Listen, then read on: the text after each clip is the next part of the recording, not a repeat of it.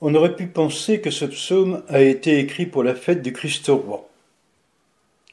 Il n'en est rien, ce roi qui est annoncé, c'est Jésus, le Messie des pauvres, l'ami des pécheurs, celui qui faisait bon accueil aux prostituées, celui qui dérangeait tellement les puissants qu'ils ont obtenu sa condamnation à mort. Mais c'est aussi celui qui, par sa mort, a vaincu la mort.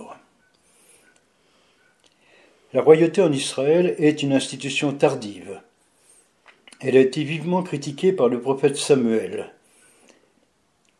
Au peuple qui demande un roi, il annonce qu'il le fera souffrir par sa violence.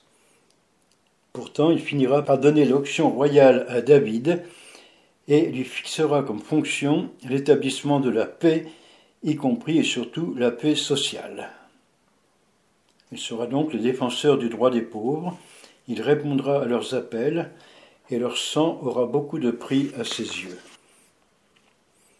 Cette paix du Christ s'inscrit sur l'horizon d'une nature réconciliée et d'une paix pour toutes les familles de la terre.